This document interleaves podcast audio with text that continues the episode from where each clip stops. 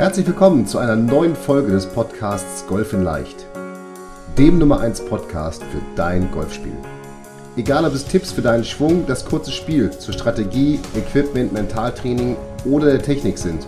In diesem Podcast geht es darum, dass wir mit leicht umsetzbaren Tipps und Tricks dein Golfspiel und damit dein Handicap schnell und langfristig verbessern. Ich wünsche dir viel Spaß beim Zuhören dieser Folge. Mein Name ist Fabian Bünker, ich bin PJ Golf Professional und Head Coach der Trainingsplattform Golf in Leicht. Herzlich willkommen zu einer neuen Folge von deinem Podcast Golf in Leicht, dem Podcast rund um dein Golfspiel. Und wir haben heute wieder, auf den freue ich, ich freue mich auf jeden unserer Interviewgäste und Partner, aber wieder jemanden, auf den ich mich ganz besonders freue und den ich schon lange so im Hinterkopf als Gast mal hatte. Und ich habe ihn einfach angeschrieben und gesagt, jawohl, das machen wir. Ich bin zwar nicht so gut im Reden, ich kann besser schreiben, aber äh, wir machen das trotzdem. Ich freue mich auf Stefan Maywald den viele kennen als äh, Golfautor, Redakteur aus dem Golfjournal, der äh, eine spannende Kolumne hat und äh, relativ ja, tiefgehende Reportagen auch schreibt über ja, den Alltag im Profi-Business vor allem. Und was viele gar nicht wissen, da sprechen wir natürlich auch drüber, der Stefan ist auch ein ganz normaler Autor, also ähm, der ganz, äh, ganz viele Krimis schon rausgebracht hat und Stefan, du wohnst mit deiner Familie, du hast es gut, würde man, hätte man bis vor so einem Dreivierteljahr gesagt, du wohnst in Italien zwischen Venedig und Triest. Und wenn man ihn jetzt, wir machen das gerade hier per Zoom, ich sehe ihn also, er sieht braun gebrannt wie ein Italienurlauber aus, aber tatsächlich wohnt er da. Stefan, schön erstmal, dass du dabei bist. Ich freue mich, dass wir diesen Termin jetzt so kurzfristig hinbekommen haben. Und ähm, erstmal würde ich sagen, viele Grüße nach Italien. Vielleicht kannst du doch mal ein paar Worte zu dir selber sagen. Ja, erstmal herzlichen Dank für die Einführung. Sehr, sehr nett. Ich freue mich sehr, bei dir zu sein. Ähm, eigentlich möchte ich dich interviewen. Ich habe so viele Fragen zum Golf, zum Patten, Können zum auch machen. Können Bunker. Auch machen. Vielleicht machen wir eine zweite Folge. Äh, ich quetsche dich aus. Also das, genau. das wäre mir wirklich sehr, sehr lieb. Ja, du hast recht. Ich lebe in Italien. Das heißt, meine Golfsaison ist zwölf Monate lang. Es gibt also keine Entschuldigungen äh, für mein äh, durchschnittliches Golf. Ähm, ja, wir hatten es böse erwischt. Äh, du hast es angesprochen, äh, was das Virus angeht. Äh, wir hatten aber das Glück im Unglück, dass wir die Ersten waren und jetzt den Sommer doch relativ unbeschwert genießen können. Alles unter Vorbehalt. Aber die Zahlen sind tatsächlich sehr, sehr weit unten in Italien.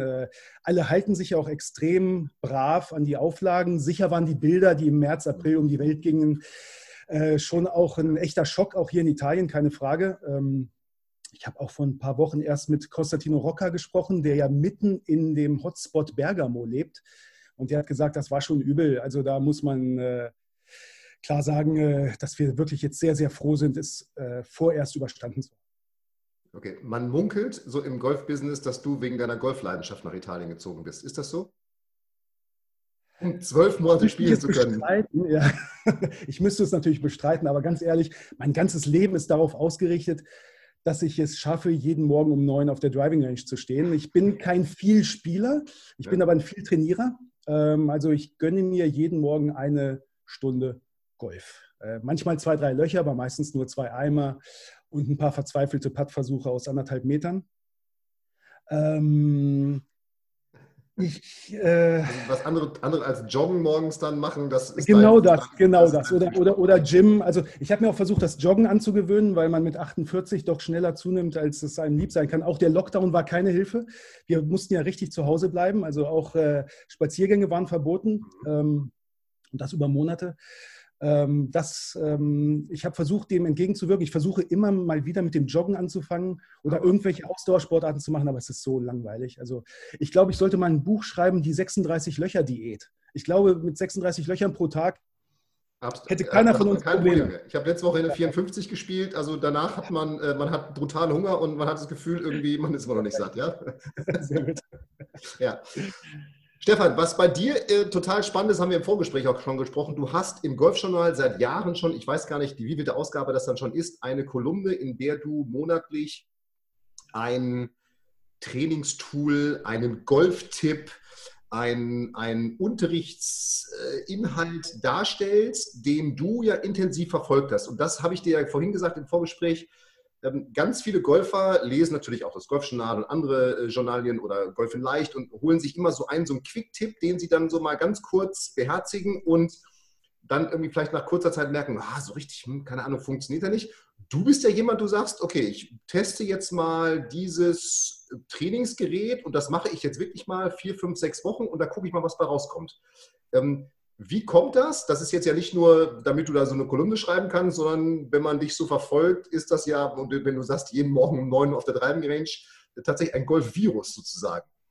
Ja, absolut. Mich hat es völlig erwischt. Äh, ich bin da auch nicht der Einzige, aber ähm, meine Golfleidenschaft begann im Jahr 1998. Ich habe mir das Rauchen abgewöhnt. Und als ich es vier, sechs Wochen durchgehalten habe, habe ich mir gesagt, jetzt belohne ich mich. Und ich wollte immer schon mal Golfen ausprobieren. Und zufällig gab es eine Anzeige in der Süddeutschen äh, Golf-Schnupperkurs, ein Wochenende 199 Mark damals noch.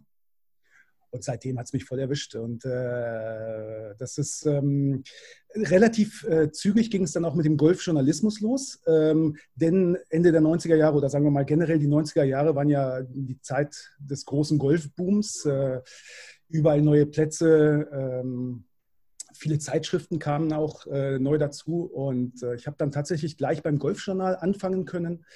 Ähm, und dort äh, bin ich inzwischen, du hast es vorhin angesprochen, bei Kolumne 201.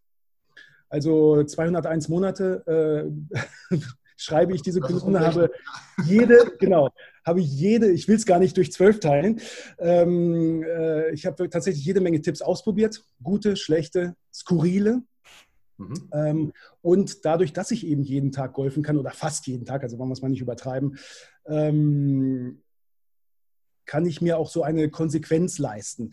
Ganz wichtig auch, ich bin ja, hm, ich bin ja kein Mannschaftsspieler, kein Leistungssportler. Also ich mache es ja wirklich äh, aus der puren Freude am Golfen. Ich muss also nicht am nächsten Wochenende eine 71 spielen, um irgendwie meiner Mannschaft zum Aufstieg zu verhelfen. Das ist natürlich auch ein großes Privileg.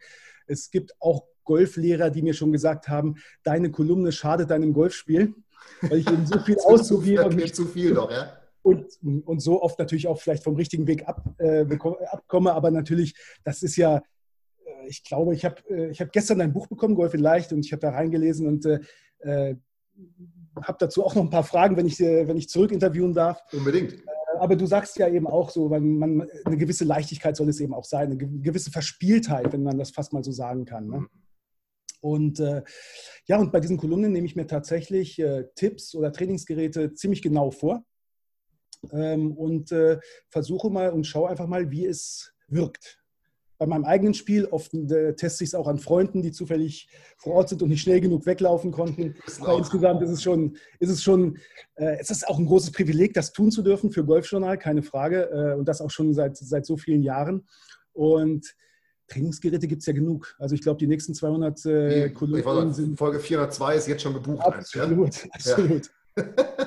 da gibt es immer wieder, immer, also immer zum wieder Beispiel, irgendwas. was ich, äh, wo ich gerade dein Buch erwähne, was ich unbedingt ausprobieren will, ist dein, deine Idee mit dem Dreiviertel-Wedge. Mhm. Das finde ich ganz faszinierend. Die hast du ja selbst auch an dir ausprobiert, habe ich gelesen. Ne? Ja, die ist, ich, ich schreibe es in dem Buch, die ist äh, wie ja ganz viele solcher Dinge, die ist so aus Selbstleid entstanden. Ne? Weil, mhm. weil ich habe irgendwann mal, und das ist wirklich, ich habe in, das war in Licht, da hatten wir, das war kurz vor einem ich weiß nicht mehr, entweder, das war vor einem Aufstiegsspiel, damals mit Münster gegen Hege noch. Und ich habe, ich habe, es war eine Katastrophe, ich habe keinen Ball getroffen. Es war so eine Zeit, die kennt jeder Golfer, du auch. Da kannst du machen, was du willst. Und dann habe ich wirklich aus Verzweiflung zwei, drei, vier Stunden da in Licht auf der Driving Range gestanden und da war so zufällig bei 80, 90 Meter wegen so einem Grün, da habe ich einmal Bälle hingeschlagen, weil den treffe ich wenigstens. Den Ball treffe ich und der geht. Und das war dieses Ding. Ähm, also ich habe das, also natürlich, äh, wahrscheinlich haben das mir auch schon andere damals erzählt und äh, viele andere Golflehrer machen solche Schläge auch, aber das war so meine, meine Rettung damals und ähm, ich fand so, so mit, wie du sagst, so mit Rhythmus und das ist ein kleiner Schlag, den kann jeder und den braucht man ja auch permanent irgendwie. Also ich war vorhin mit ja, Spielern äh, oder meiner Damenmannschaft Teilen davon auf dem Platz und du hast eben permanent irgendwie ähm, diesen, egal welcher Spielstärke, so diesen 80 bis 100 Meter Schlag, den hast du ja dauernd eigentlich. Und du schreibst eben auch, es ist ja, es ist sowohl ein voller Schlag als auch ein Annäherungsschlag, so, wenn, wenn man so will. Ne? Also äh, den Rhythmus kannst du ja wunderbar dann auch in die Drives übertragen. Also das ist schon äh, ein valider Tipp. Ich bin mal sehr gespannt. Oha, okay, ich bin äh, auf Folge, dann, was, was willst du dann? Folge 204 jetzt. Sowas. könnte, könnte sein. Gibt es, ähm, gibt es Tipps, jetzt lass uns mal über die guten Dinge reden. Gibt es so vielleicht so, so Dinge, wo du sagst, so, ah, hätte ich das mal weiterverfolgt, das wäre Ne, als, wie lange testest du so, so, so ein Gerät oder so ein Tipp dann? Also, wie kann man sich das vorstellen? Also zum Beispiel, wenn mir irgendjemand einen neuen Putter schickt, den er in der Garage zusammengebaut hat, dann teste ich den schon vier, sechs Wochen. Also das ist, und das heißt, äh, dann gehe ich mit dem natürlich auch auf die Runde und äh, also der wird schon sehr, sehr, sehr, sehr äh, genau und präzise getestet. Mhm. Der Vorteil ist, es ist immer subjektiv, also ähm, ich das gehe nicht mit objektiven auch, ja. Kriterien ran. Also es ist eben eine Kolumne. Mhm. Eine Kolumne äh, lebt, ja davon, lebt ja von der Subjektivität. Und ähm, da, daher denke ich, äh, es ist schon zumindest, was mein Spiel angeht, immer eine, äh, eine sehr, sehr solide Basis für ein Urteil da. Okay, also, also es gibt nichts, was ich mal, mir mal kurz anschaue. Ja. Es gibt natürlich ein paar verrückte Tipps, die kann man jetzt nicht irgendwie ähm, über Wochen implementieren. Äh, aber äh, zum Beispiel einer der verrücktesten Tipps, äh, ich habe gelesen, Steve Stricker, begnadeter Putter, der versucht beim Putten die Erde im Loch zu riechen. Stimmt, das habe ich gelesen von dir irgendwann mal. Ja, ja, das also, ist geil. Ja. Äh, das ist total irre äh, und das ist natürlich so eine Art der Fokussierung mit allen Sinnen, die ich ganz faszinierend finde. Und äh, da falle ich immer mal wieder drauf zurück auf diesen Tipp. Das ist irgendwie cool. Also es nimmt auch so ein bisschen den technischen Gedanken aus dem Putten raus. Mhm. Und, äh, und ich meine, wenn Steve Stricker sagt und der kann es ja wirklich, dann muss man drauf hören. Ne? Klar, wenn der, wenn der macht und der riecht dann den Ball geht rein, dann sollte man dahinter das auch mal machen. Und gibt es, äh, okay, also das ist wirklich so, so was richtig, äh, richtig Intensives. Ist es denn auch so, dass du merkst, dass diese Kolumne sowas ist, wenn jetzt irgendwie auch mal, eine, also wirst du da auch mal von größeren Firmen angesprochen? Ich sage jetzt mal, keine Ahnung, Strixen bringt einen neuen Driver raus bei Callaway irgendwas, dass die dir das zuschicken und sagen, kannst du mal gucken und testen? Oder sind dann Kollege Alexander Huchel und Konsorten bei euch dafür zuständig? Genau, also so richtige klassische Equipment-Tipps mache ich nicht. Äh, ja. Ich glaube, da haben die äh, Schlägerhersteller auch viel zu viel Angst vor. ähm, also so richtigen, ja, also ähm, nee, das ist auch, ich glaube, das ist auch nicht der Sinn der Kolumne und es wäre auch falsch. Also wenn ich jetzt sozusagen einen Driver, den ich zugeschickt bekomme, einfach mal so teste und sage, ja, naja, taugt nichts, oh doch, ist total super, das wäre auch ein bisschen unglaubwürdig. Und, die, und dieses Zuschicken von Equipment ist sowieso irgendwie immer eine schwierige Sache. Also ich will mir da schon mit dieser Kolumne eine äh, Unabhängigkeit bewahren. Ich glaube, das bin ich auch dem Leser und der Leserin schuldig, dass sie genau wissen, irgendwie, wenn was doof ist, dann sage ich das und wenn was äh, toll ist, dann sage ich das auch. Ich kann nur sagen, von der Anzeigenabteilung, ähm, dass diese Kolumne uns mehr Anzeigen gekostet hat, als sie uns eingebracht hat. Also das ist, äh, uns zerrissen im Golfschneider. Genau, genau, genau. Das, ist tatsächlich, das ist tatsächlich schon ein paar Mal passiert. Oder das, andersrum, äh, positiv vom Maiwald, wir müssen keine Werbung mehr machen. Das passiert auch, wobei ich mich natürlich immer freue und das machen auch die meisten Firmen. Also wenn ich was Positives schreibe, dann packen die das auf ihre Webseite oder, oder, oder teilen das und das ist ja auch völlig okay. Ne? Ja, nee, ich meine, dass wir bei euch keine Anzeige mehr machen, weil sagen, das ist jetzt genug Werbung gewesen. Genau. Wenn Stefan beiden Daumen hoch macht, dann neun von zehn Punkten, da brauchen wir keine, ja, keine redaktionellen ja. oder andere Werbung mehr. Ja? Ja, okay, du hast, das ist der verrückteste Tipp mit äh, diesen, den, den, die Erde im Loch riechen. Gibt es denn äh, noch irgendwas, wo du sagst, das ist noch was, worauf, also wo du immer wieder so zurückkommst, was vielleicht auch schon ewig lange her ist, dass du sagst, Mensch, das war irgendwie so ein cooler Tipp, der hilft mir immer, wenn ich, weiß nicht, an Loch 15 stehe in deinem Golfclub und der Ball muss aufs Fairway, also als Beispiel. Nein, aber äh, jetzt habe ich, hab ich ja die Gelegenheit, mich an eine große Golföffentlichkeit zu wenden. Mir fehlt noch der mentale Tipp, um Stress am ersten Tee rauszukriegen. Okay. Ähm, es gibt viele äh, mentale Tipps. Ich glaube, ich habe auch alle schon gelesen. Ähm, bei mir ist es so, wenn ich denn mal ein Turnier spiele, ich spiele unter Druck ganz gut, ja, aber ich genieße ihn nicht. Also überhaupt nicht. Also ich finde es ganz furchtbar und äh, vermeide es deswegen auch geradezu. Ähm, mit Freunden spiele ich gern, und natürlich dann auch totales, totale Katastrophe, weil, weil, man, weil man plaudert und so weiter und so weiter. Also äh, ich suche immer noch den perfekten mentalen Tipp, die Herangehensweise und es ist sicher nicht nur ein Quick-Tipp, es ist sicher irgendwie, äh, also bei mir kommt auch das Problem hinzu, ähm, ich war nie ein besonders guter Sportler in irgendeiner Sportart. Also ähm, ich habe nie Leistungsgolf betrieben, schon gar nicht so wie du, aber ich habe auch nie was anderes groß betrieben. Ja, ich habe Fußball gespielt bis zur C-Jugend, also alles so kleinere Sachen. Also äh, es gibt doch den schönen Ausdruck ähm, Wettkampfhärte. Äh, den man sich äh, an, also den, ich glaube, wenn ich mal den Playing Ability Test machen würde, ich würde, glaube ich, ich würde, glaube ich, an Loch 3 einfach zerfallen. Aber das wäre mal, das mal spannend, weil das geht ja tatsächlich allen so, ne? Diese, diese Aufgabe. Das geht also, von. Ja, Tiger wird jetzt sagen, das ist das, wofür ich trainiere, was du sagst, Wettkampfhärte, ne? das will ich spüren. Ähm, bis hin zu, ja, du sagst eben, boah, also so ein Turnier, aber ohne den ersten Abschlag, das wäre super. Ne? Also das gibt es ja, gibt's ja alles. Also, aber äh, was hast du dir da schon ausprobiert an, an Tipps? Also das wäre mal für, das, für die Zuhörer jetzt spannend, was, weil natürlich könnte ich jetzt sagen, äh, genieß das, dafür hast du trainiert, äh, fokussier dich auf den Punkt, wo du hinschlagen willst. Du hast auch alles schon gelesen. Also und äh, gibt es da so ein, zwei, wo du sagst, die kommen schon nah ran an das, was du brauchst? Also es gibt einen englischen Psychologen namens Carl Morris, mhm. der viel für englische Zeitschriften schreibt und glaube ich auch mit sehr vielen englischen Tourspielern ja, zusammenarbeitet. Bekannt, ja. ja. Und der sagt ja immer, äh, entscheidend ist die Atmung. Es ist völlig unmöglich, gleichzeitig ruhig zu atmen und nervös zu sein. Das geht einfach nicht. Mhm. Ich habe aber festgestellt, das geht durchaus.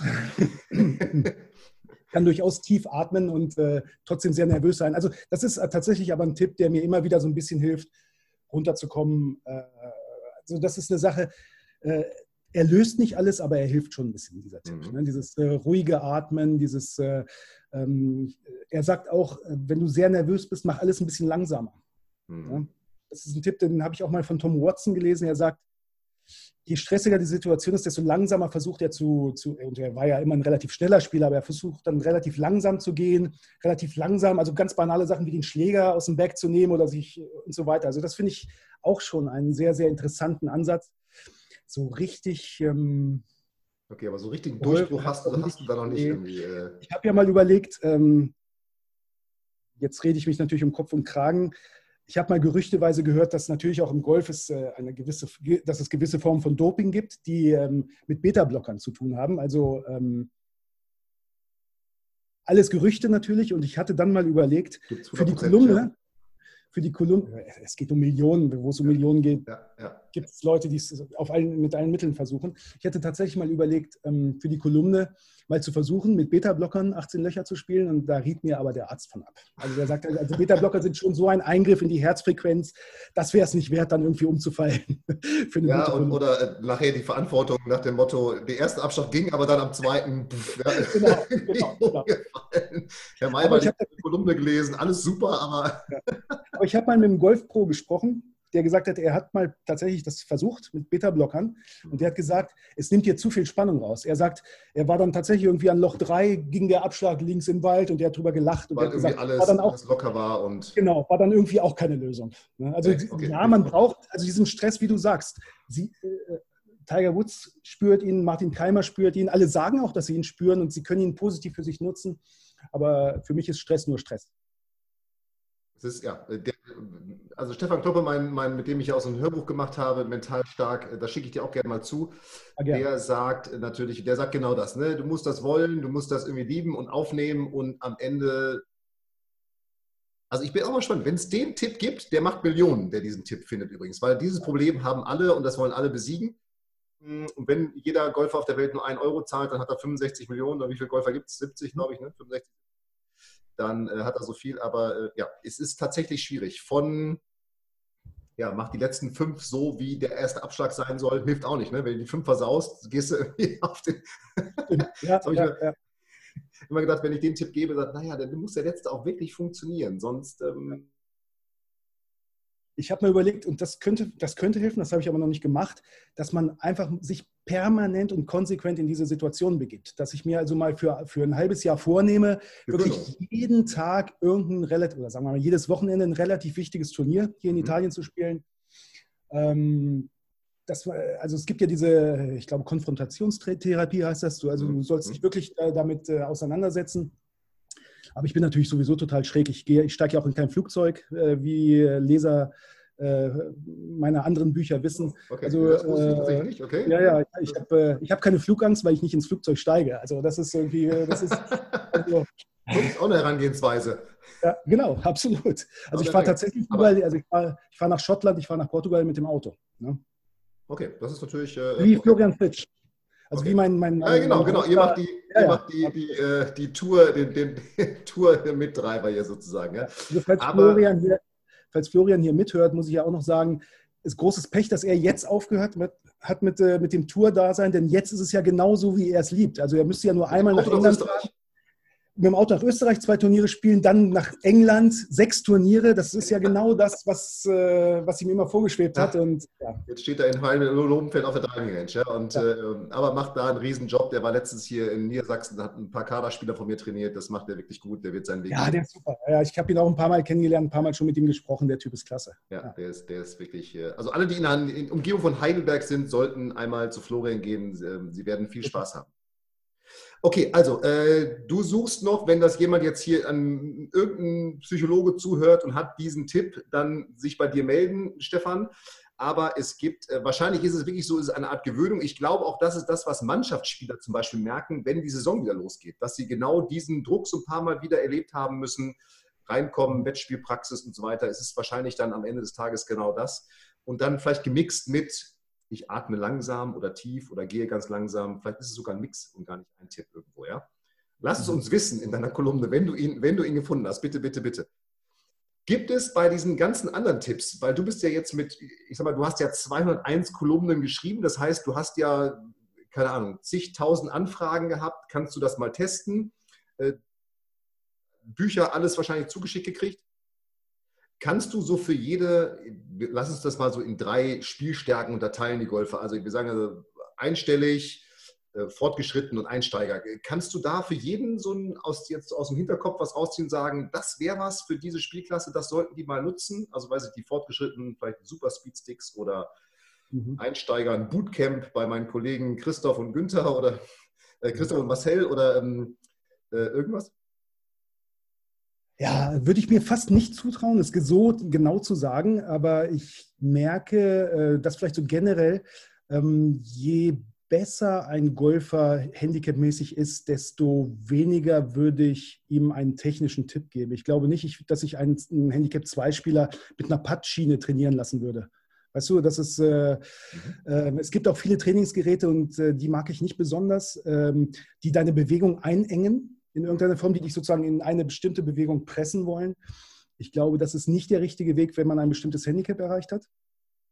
Ähm, ich glaube, das Bootcamp, was du angesprochen hast, ist eine tolle Idee von den Jungs und äh, ich, war da, ich war auch dort. Äh, erstmal ist es das Geniale, dass du wirklich fünf Tage lang nur Golf um die Ohren bekommst. Ja, dass du also auch abends zusammensitzt und die Geschichten hörst das ist, oder, oder selbst erzählst, das ist einfach ganz wunderbar.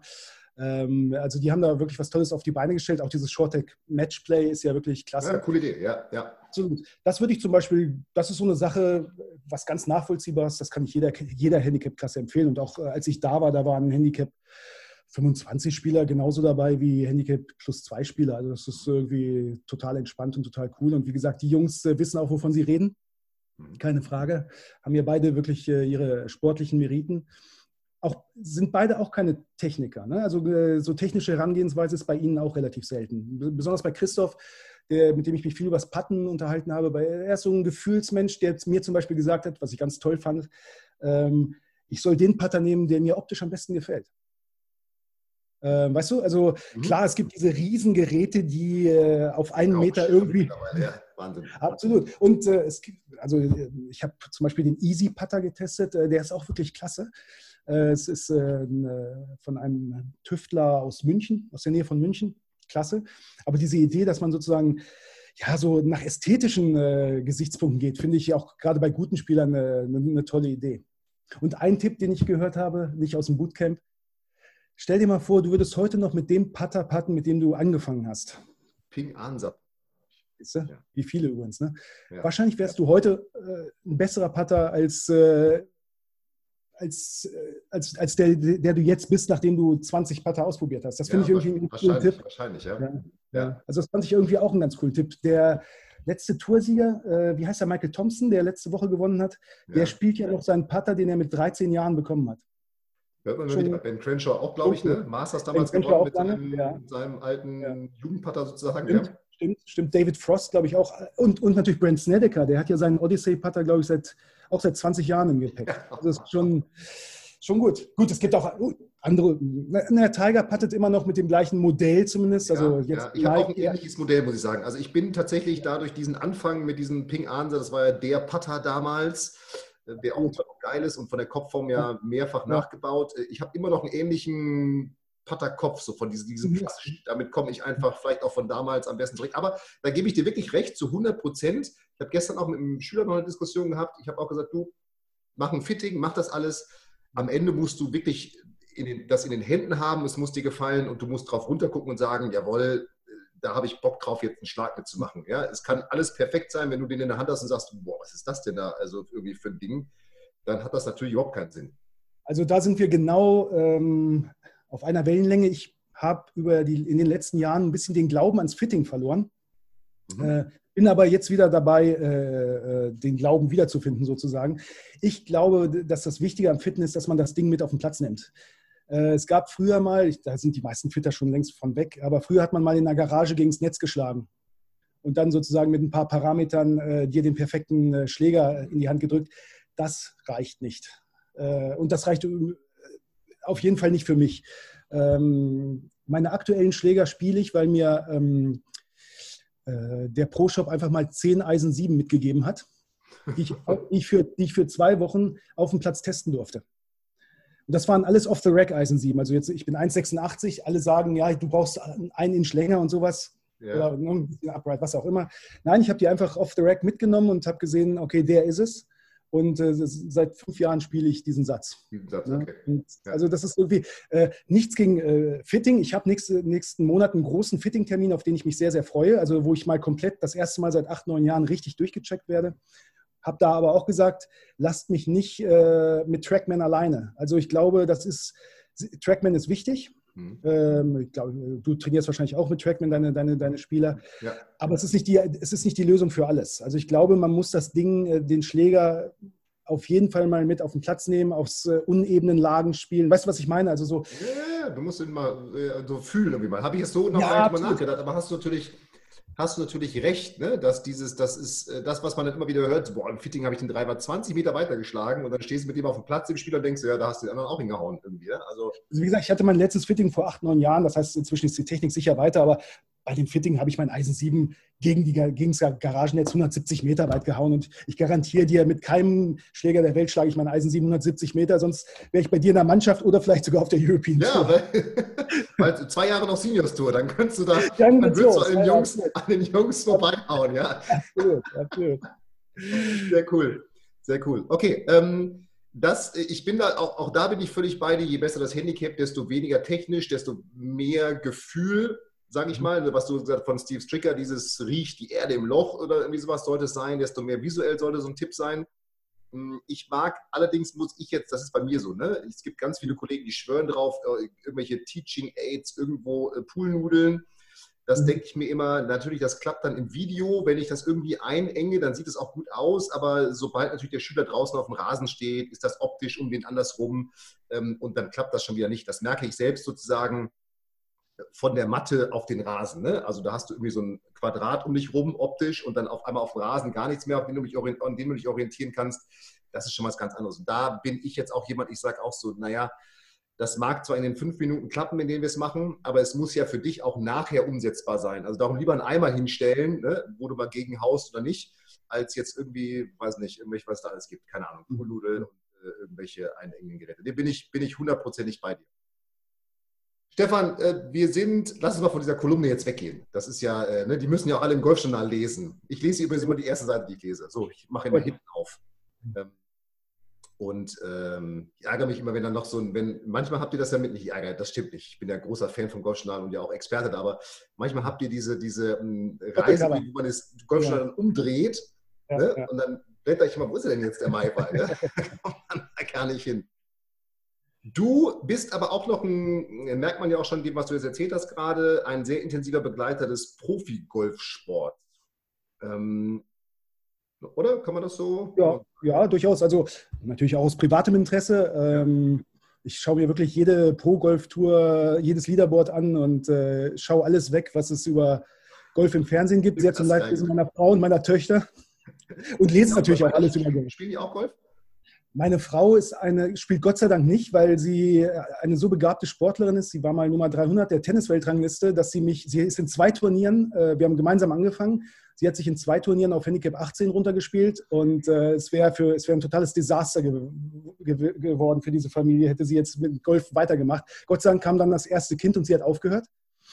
Und in der Familie erzählt man sich, äh, sie ist nur schwanger geworden, damit ich sozusagen allein auf dem Golfplatz meine Kreise ziehen kann. Okay, damit du deine Ruhe hast da. Okay, oder, ja, also, was, okay, was, ich natürlich sehr bedauere, ist, dass meine Töchter nicht Golf spielen. Also ich habe es wirklich versucht äh, und ich bin auch ein großer Motivator. Äh, aber sie sind beim Volleyball dann geblieben und ich muss auch sagen, Volleyball ist hier in Italien übrigens ein sehr großer Sport. Ja, gesagt, ja, ist einer, einer der zwei, also nach Fußball und Motorsport wahrscheinlich der größte Sport hier. Und Im Damenbereich natürlich auch sehr groß, ne? Im Damenbereich, ja.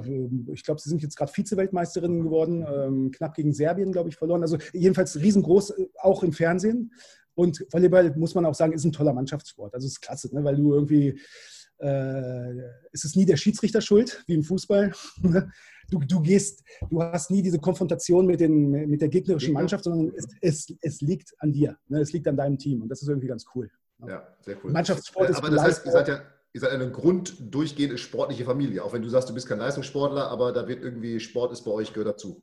Ja, absolut. Also ich genau, ich war nie ein äh, herausragender Sportler früher, aber ich habe mich natürlich immer schon wahnsinnig für, Fuß, äh, für Fußball und für alle anderen Sportarten interessiert. Und meine ersten journalistischen Artikel waren übers Boxen, lustigerweise. Also ich habe äh, tatsächlich, äh, ja, es, äh, ich habe viel über Sport geschrieben, schon immer.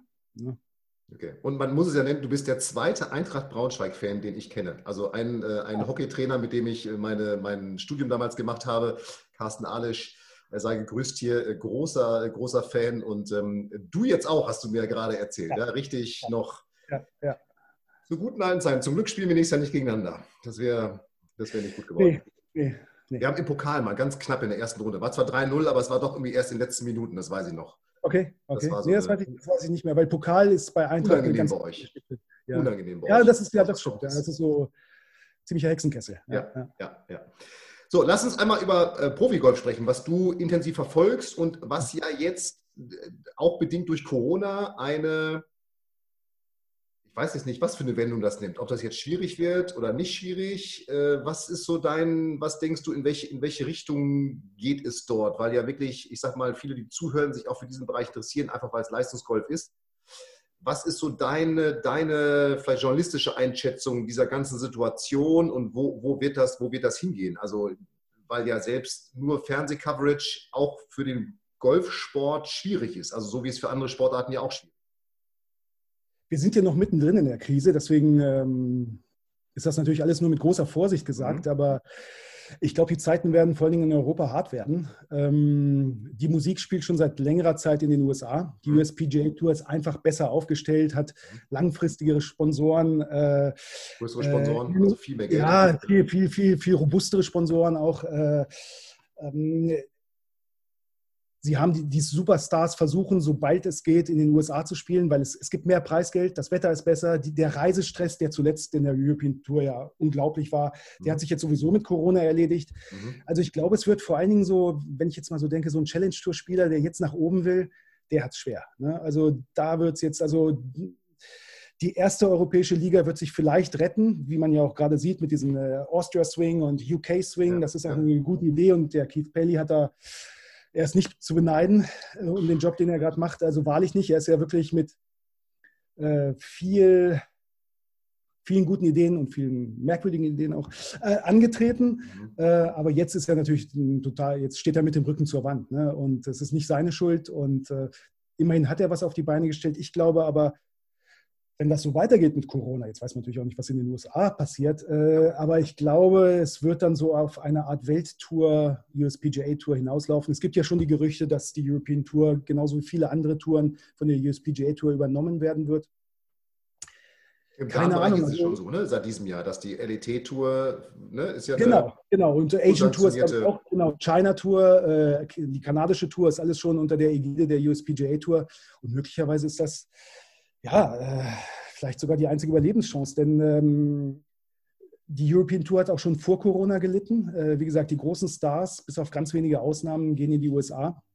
Oder kommen nur, kommen nur zu den Rolex Series Turnieren zurück oder Rolex, oder wenn der eigene Sponsor das Turnier genau da Rory McIlroy tritt natürlich in Irland an, logisch, ja. ne, aber ansonsten spielt er lieber die FedEx St. Jude für, für 1,745 Millionen Dollar für den ersten statt irgendwie 100.000 Euro in Österreich. Ne? Das, ist, äh, das ist eben der Unterschied und äh, man kann es den Spielern auch nicht verdenken. Nee, äh, nein, äh, am Ende sind das natürlich äh, kleine Wirtschaftsunternehmen. Die müssen, so wie jeder das auch tun will, daran denken, was ist jetzt das Beste finanziell und vielleicht drumherum aufwenden. Und du sagst es ja, es ist ja nicht nur jetzt das Finanzielle, sondern natürlich tatsächlich auch das, dieser in Anführungsstrichen Reisestress. Ne? Also wenn man das sich mal für einen European Tour-Spieler, wenn es Richtung Dubai-Finale geht, dann spielen die in von China nach Südafrika, nach, äh, ich weiß gar nicht wohin, in die Türkei zurück, wieder nach äh, China und nochmal nach, keine Ahnung, wohin. Und dann nach Dubai. Also, in sechs also Stress plus, Reise, plus Reisekosten, ne? ja. auch nicht zu vergessen. Ne? Ja. Wenn du in den, in den, USA, auch das ist ja eine ganz spannende Geschichte, da, da zählst du auch als Leistungsgolfer viel mehr. Ne? Also du kriegst da also Courtesy Car und Hotels und alles Mögliche und selbst. Flüge zum Teil werden übernommen. Ne? Also das ist schon auch noch, noch mal eine ganz andere Hausnummer. Alex Shaker hat, glaube ich, mal erzählt, dass er, also wenn du die, deine, deine Tourkarte vorzeigst, dann kriegst du auch in überfüllten Restaurants einen Tisch. Weißt du, also so, das ist einfach eine ganz, ja. hat einfach einen also anderen Stellenwert. Wie, eben, wie hier eben ein super Fußballspieler, der irgendwie, genau. ne? so genau. kann man sich das ja. vorstellen wahrscheinlich, ja. ja. Du bist genau. eben bekannt. Du hast aber eins, was viel wichtiger ist, angesprochen. Jetzt sind natürlich die, ich sag mal, die Rory McIlroys dieser Welt und die Tigers und denen wird es auch in drei, vier, selbst wenn das jetzt so weitergehen soll, denen wird es auch in drei, vier Jahren gut gehen, weil die natürlich einfach schon wahnsinnig viel Geld verdient haben. Viel schwieriger wird es ja genau jetzt für die Jungs, die jetzt Profi geworden sind, auf der Challenge Tour sind, weil äh, wahrscheinlich sind das ja auch die ersten Touren, wo Preisgelder oder Sponsorengelder weggekappt werden, weil sowieso keine Coverage im Fernsehen, keine irgendwie äh, mediale Präsenz. Hm das heißt, für die wird es ja viel schwieriger und das kann man sich ja gar nicht vorstellen. Auch als Challenge-Tour-Spieler sagt man, glaube ich, hast du Kosten, wenn du ein Jahr hast, 100.000 Euro, die erstmal irgendwie Sponsoren, Preisgelder eingespielt werden müssen. Ähm, das heißt, da fehlt ja sozusagen Sportbereich, im Golfsportbereich, fast wird dann eine ganze Generation irgendwie hat da Probleme. Äh, das heißt, auch in den nächsten Jahren wird es dann ja schwieriger werden, hochzukommen oder wahrscheinlich kommen weniger Spieler auch nach oben. Das ist ja auch nochmal ein Absolut. Also die, die Zahl 100.000 Euro habe ich auch gehört. Ich glaube, die ist realistisch. Ähm, auch da gilt, äh, viele junge deutsche oder europäische Golfer spielen ja schon an den US-Colleges. Möglicherweise ja. ist das ein guter Weg oder vielleicht auch bald der einzig gangbare Weg, es auf die Profitour zu schaffen, nämlich schon dort zu sein, die ersten Einladungen zu Corn Ferry Tour, äh, Turnieren zu bekommen. Stefan Jäger hat es, glaube ich, so gemacht. Mhm. Ähm, Max Rottluff ist ja auch, kommt ja auch aus der College. Der hat über die Canadian Tour gemacht, genau. Ja. Und äh, ich glaube, das ist möglicherweise, also das ist für uns natürlich sehr, sehr bedauerlich, ne? keine Frage. Ähm, wir tun ja auch äh, alles, was wir können, also wir als Journalisten. Also wir, wir, wir berichten ja auch wirklich über viele Touren und ich finde ich find ja Challenge Tour viel spannender. Also ich, ich, ich darf es gar nicht laut sagen, ich schaue mir lieber ein Challenge Tour Turnier auf irgendeinem winzerzausten Platz in Irland an, als irgendwie so einen hochgejesten Ryder Cup, wo äh, irgendwie zwölf äh, Millionäre gegeneinander spielen, beziehungsweise 24. Ähm, also ich finde so dieses, diese, diese, diesen bodenständigen Kampf um, um die Existenz, äh, die, was die Challenge Tour ja ist, äh, viel, viel spannender. Aber damit stehe ich leider relativ allein da. Der gemeine Zuschauer steht, steht natürlich eher auf den Ryder Cup und auf die ganz großen Events und auf Tiger Woods. Ich glaube, die Lösung ist für, für junge deutsche Spieler, du musst einfach sehr schnell sehr gut werden. Das ist einfach äh, die einzige Chance. Also so vier, fünf Jahre Challenge Tour, genau, vier, fünf Jahre Challenge Tour, wie es manche machen, ja natürlich zwangsweise, ist, glaube ich, nicht mehr drin. Okay, ja. Okay, das heißt, du siehst äh, so, so halbschwarz für, die, für, den European, für die European Tour oder den, das europäische Profi-Golf, kann man ja fast sagen. Natürlich wird es weiter Spitzenevents geben, die Open und äh, Irish, äh, Irish Open, große Turniere, vielleicht Porsche European in, in, in, in Deutschland nochmal, aber sicherlich werden genau diese Mittelklasse-Dinger Probleme haben. Ne? Das, äh, mhm wo dann vielleicht auch mal Nachwuchsspieler spielen können. Okay? Ja. Lass uns zum Ende, wir reden nicht über Fußball, ihr seid aufgestiegen, wir sind nicht abgestiegen, aber wir reden nochmal, und das hatte ich eingangs auch schon gesagt, das, wissen, das wusste ich bis vor kurzem auch gar nicht, bis nämlich äh, ich in der Corona-Zeit, als glaube ich relativ wenig Werbung geschaltet wurde, da wurde dein neuer Venedig. Blätterst du durch und denkst mir so, oh, den Stefan Maywald. Du machst, also du spielst nicht nur jeden Morgen 9 Uhr Golf, du hast nicht nur eine sportverrückte Familie und äh, schreibst viel über Golf, sondern du schreibst auch Rom Romane, ist es richtig? Krimis? Ja. Also das sind jetzt Krimis. Ich bin jetzt kein so ja. Leser von Krimis, aber Genau, also ich äh, habe unter anderem eine ähm, historische Romanreihe geschrieben, die auch in Venedig spielt. Mhm. Ähm, und mein neuestes Buch ist eine, ein äh, zeitgenössischer Venedig-Krimi, der also in der Jetztzeit spielt. Äh, mhm. ein deutscher Ermittler und seine italienische Kollegin. Und natürlich spielt auch eines der wichtigsten Kapitel auf einem Golfplatz. Also äh, äh, Golfinteressierte sollten zu diesem Krimi greifen, kann ich nur sagen. Der heißt, sag mal den Namen einmal. Wenn die Gondeln untergehen. Wenn die Gondeln untergehen, genau. Das hatte ich hier richtig, genau. Okay. Und wie viele, wenn einfach mal so aus, wie viele Bücher hast du schon geschrieben? Also du hast ja gesagt, du so in den 90er Jahren hast du angefangen, Sportjournalismus, ja. erst Boxen ja. und dann äh, wahrscheinlich klassisch, ne? Hast du in, das in Braunschweig gemacht alles? Einfach mal, oder? Nee, äh, ich habe ich hab tatsächlich in Hamburg und München angefangen. Also in Hamburg. Dann aber so über den lokalen Sport und irgendwie immer höher so, oder wie, wie ist dein Werdegang? Ich, hatte, ich habe irgendwann mal zwei großen deutschen Zeitschriften äh, Texte von mir äh, äh geschickt und beide haben es sofort veröffentlicht und mir Jobs angeboten. Also das war einfach äh, ein Riesenglück. Äh, okay. Und Schreiben ist auch etwas, was ich wahrscheinlich besser kann als Golfen. Und es ging also nicht über die Lokalschiene, sondern es war dann gleich eine meiner ersten, einer meiner ersten festen Jobs war beim Playboy, wo ich vier Jahre war. Mhm. Also, äh, und da gab es natürlich, und im Playboy hatte ich natürlich, Playboy ist auch sehr sportaffin. Äh, und da gab es natürlich viele Möglichkeiten, äh, über Sport zu schreiben. Und das war, das, das war, das war. Äh, tatsächlich, was Bücher angeht, äh, bin ich äh, bei wahrscheinlich 30. Also so richtig, okay. richtig viel, ja. Also äh, ich bin da auch ziemlich breit aufgestellt. Ich schreibe viel über, ich inzwischen viel über Reise natürlich, weil ich in Italien lebe. Also du hast einen, ja, guck, den werde ich verlinken. Du hast einen Reiseblog, wo du ja genau, genau. wöchentlich eine Kolumne hast über, also im Moment Italienlastig, weil du natürlich gerade dich nur in deinem Umfeld irgendwie bewegen kannst oder bewegst, wahrscheinlich auch mit deiner Familie. Aber äh, optisch schön gemacht. Also den, ja. Genau, Post aus Italien. Genau, Post aus Italien heißt der Blog. Ich habe den als Hobby ein bisschen eingerichtet und der ist natürlich zu Corona-Zeiten explodiert, weil alle neugierig waren, wie geht es euch da unten? Und mhm. äh, ich bin also ein Corona-Profiteur sozusagen. äh, obwohl es, wie gesagt, es war, es war eine düstere Zeit, vor allem für Golfer. Also ich stand auf der Terrasse und habe äh, Trockenschwünge gemacht mit dem alten Wedge. Ja, das haben ja. alle gemacht, ja. Das war hart, das war wirklich hart. Aber ja, äh, ich, dann habe ich ein Buch geschrieben über mein Leben in der italienischen Familie, was ein Bestseller geworden ist, äh, im Jahr 2004 schon. Laura, Leo, Luca und ich, wie man in einer italienischen Familie überlebt. Und okay, deine Frau ist Italienerin. Also das meine Frau ist Italienerin, genau, ganz wichtig. Genau. Okay. Ich, ich habe also, ich bin also in äh, einer italienischen Großfamilie aufgenommen worden, die ich jetzt übrigens für das Interview alle rausgeschickt habe. Ich glaube, viel Zeit bleibt uns nicht mehr. Nee, nee. Und dann, dann kommen sie und äh, wollen wieder ihren Platz haben. Stefan, ne? Genau, genau.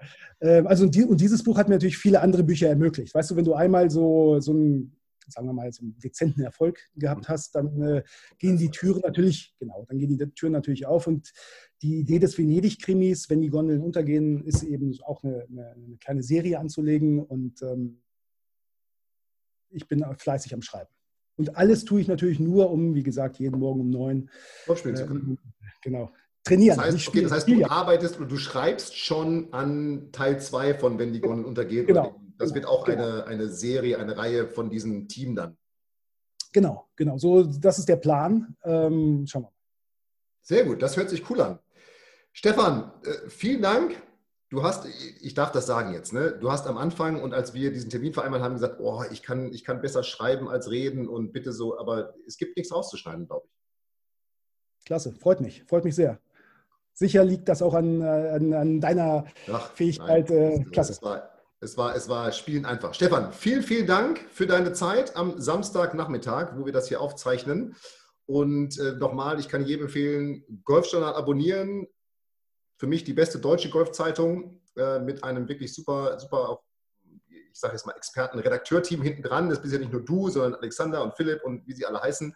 Ihr macht einen klasse Job, finde ich. Und äh, wirklich, was ich immer schön finde, dass es jetzt nicht nur, nicht nur Reise und Wips und was, sondern tatsächlich über Equipment und Sport und alles, äh, finde ich, äh, schön, schön breit auf. Und natürlich jetzt äh, Sommerzeit, Krimis lesen, ne? Sehr gut, genau. Ich verlinke das, dass man die direkt sich bestellen und kaufen kann und findet. Deinen Blog verlinke ich. Stefan, vielen Dank.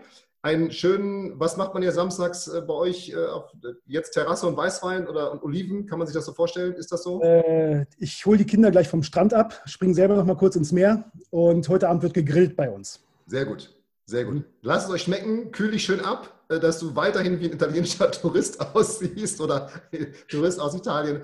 Und dann freue ich mich auf, du hast es schon angekündigt, auf das, das Rückinterview. Das machen wir auf jeden Fall. In dem Stefan, vielen Dank.